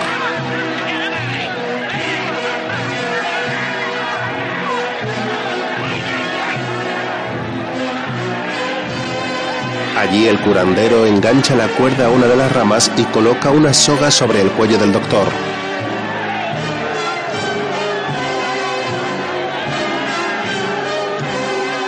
Group sonríe mientras Joseph lo mira preocupado. Los hombres bajan del carro dejando solo al médico y el hombre de la chistera se dirige a él. Dicen que este es el medio más humano de matarle, Frail. El carro sale disparado debajo de usted. Así de sencillo. Cuando tú digas, Group. La sangre tendrá sangre. Y aquel que derrame la sangre del prójimo verá su sangre derramada por otro. Génesis, noveno capítulo. Versículo sexto. Frail mira hacia el bosque y ve a Elizabeth y a Run correr hacia él. ¡Marchaos! La pareja llega hasta la multitud y Elizabeth se dirige a ellos sofocada. Quédense con nuestro oro. Quédense con todo lo que tenemos. Rune es mi socio. ¿Está de acuerdo? Por favor, cójanlo. Lo han visto en la casa de Flons. Hay mucho. Todo para ustedes. Por favor, quédenselo. La mujer les muestra las piedras de oro y los hombres la miran asombrados. Les entregaré el documento de propiedad. Aquí está. ¿Saben lo que significa? Por favor, quédenselo. Quédenselo. Run. ¿Sabéis una cosa? Esa quiere comprar a su hombre. Si tanto le quiere, que se quede con él. Frenchy dijo que valía más de un millón. Los hombres se lanzan sobre el documento y Run corre hacia el doctor. La escritura sale volando y todos se pelean por alcanzarla.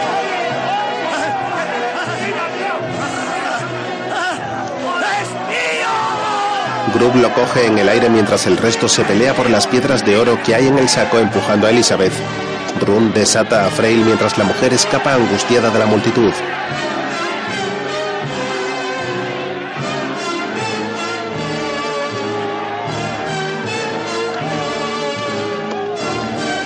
El doctor le agradece al joven con un golpe sobre el hombro y ve a la señora Mahler acercarse a ellos.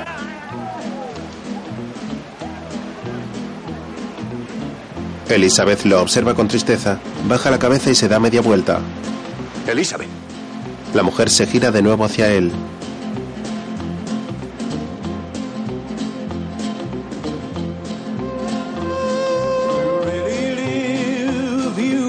Frail se mantiene inmóvil de pie encima del carro y Elizabeth camina hacia él.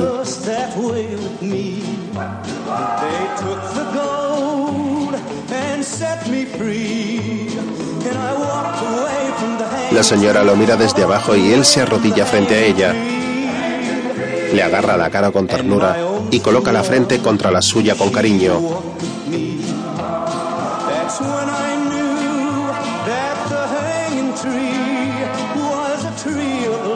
Run observa la escena sentado en el carro.